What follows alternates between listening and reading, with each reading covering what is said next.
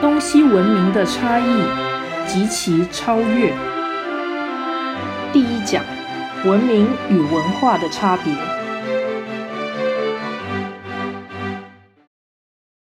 在人文的问题上，量变造成质变不是不可能，但是并不是必然的，这不是一个定义问题。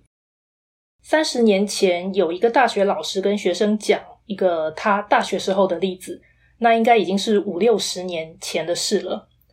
他说，班上有一个男生在追一个女生，然后那个女孩子不相信这个男生的诚意，那就跟这个男生说：“你这是假装，你这是不真实的，是虚伪的。”那那个男生就回答那个女生说：“要是我这样一辈子装，也可能变成真的啊。”这个例子讲完了，一辈子这样装，这个就是量变造成质变嘛。你做到这种地步了，你的本质没有改变，可是你居然这样做一辈子，你居然这样虚伪一辈子，那对别人而言，这就是你盖棺论定的真实性啊。所以，就算那不是终极的真，好像它具有的真实性也是不低的啊。回到一开始说的。量变造成质变不是不可能，但不是必然的。不要以为这样子做就一定能造成那个结果。量变造成质变这件事不是自然发生的，它必须有人的意志或者天意在其中作用。不能以为这是一个定律。这个意思是说，文化的累积不必然造就文明的提升。经验的增加不必然导致知识的突破，就是你拥有的讯息可能非常多，但是你没有贯通它，你的知识层次其实没有提升。但是如果你能够掌握知识的精神要义，你就可以举一反三。所以你资讯可能不太多，却能够用仅有的讯息让你知道道理。简单说，这不就是侦探片的基本观念吗？一点讯息可以推论一个道理。文明的进展当然是以只是文化是不够的这样的一种态度在进行的。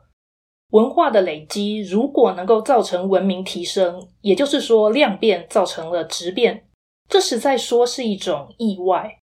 虽然我们也有所期望，但是不能以为累积文化就必然造成文明提升的结果。所以想一想，历史上的人对历史的态度有一种奇怪之处，是在于他们会重视史料的保存。好比说赵盾弑其君，呃，这么说的人死了吧？就算不是被杀的，他早就已经死了吗？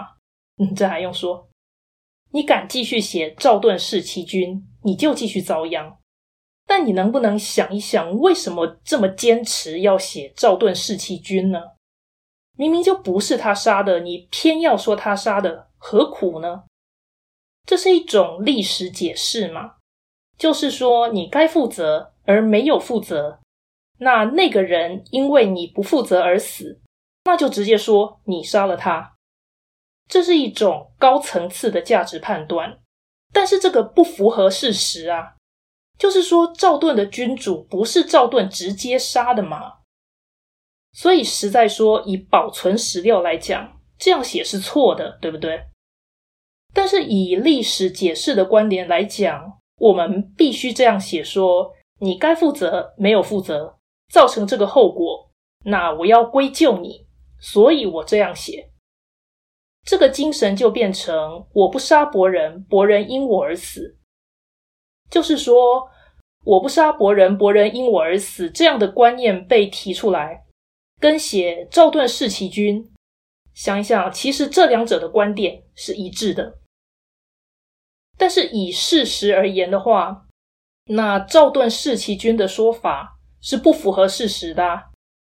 你为了那个价值观点牺牲了事实，这是不好的。那你说我不杀伯仁，伯仁因我而死，这是一个道德承担，是说我是应该被归咎的。那你知道这种精神，它没有违背事实，对不对？所以事实要符合真理，这个事实就应当加以重视。如果你为了讲一个道理却不顾那个事实，这个就变得有点教条化、喊口号。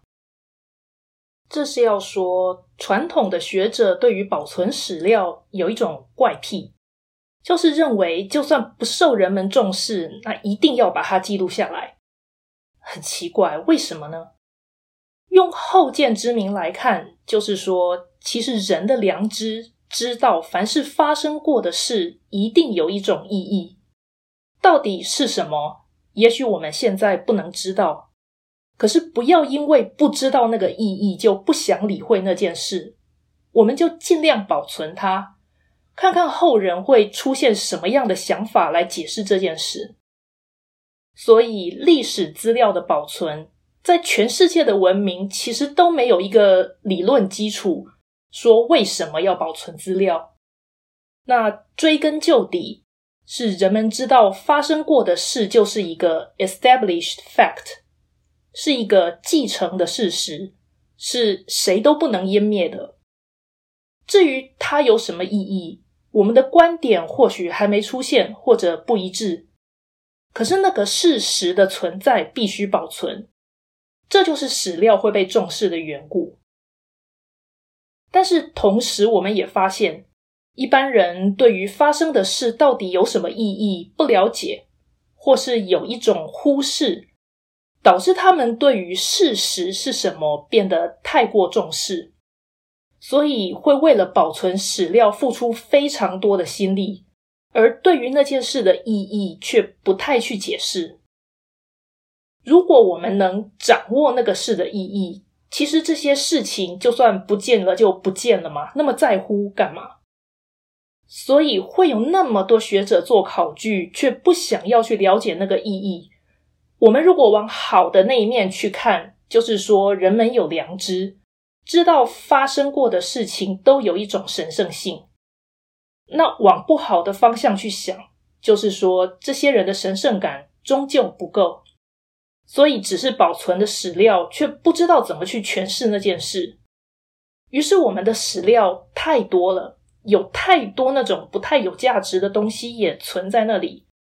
然后到今天，就造成了研究历史的人都有很多机会，因为史料非常多啊，你高兴看什么就看什么。这就是说，我们知道发生过的事一定有重要不重要之别，不要因为有史料就觉得那是历史学家应该研究的东西。如果没有价值观去做选择、做解释，那历史学者是全世界最无能的专家。因为他所处理的事物是最多的，那一定要有轻重缓急，才能够使历史研究出现价值吗。所以研究历史的人经常被质疑：你读历史要干嘛？不然就是，嗯，那你跟我讲点历史故事吧。那难道念历史就是在知道一些讯息，然后跟人家说而产生一点乐趣吗？又加上那种历史剧，如果流行了，就会有一大堆无聊的人问你说：“哎，那个雍正真的那样死的吗？”就是这种非常无知的历史观点。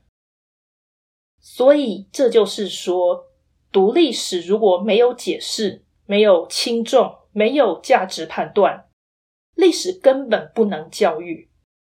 你可以想象，台湾人研究台湾史，那斯里兰卡人就读斯里兰卡史。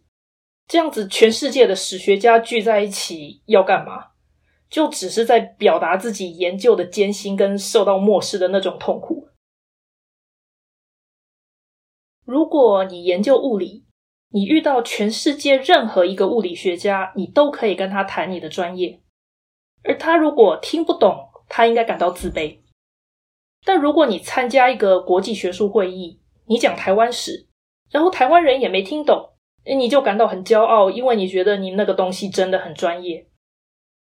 总之呢，如果全世界的人都只关心自己关心的事的话，历史就是一个最没有永恒性价值的学问。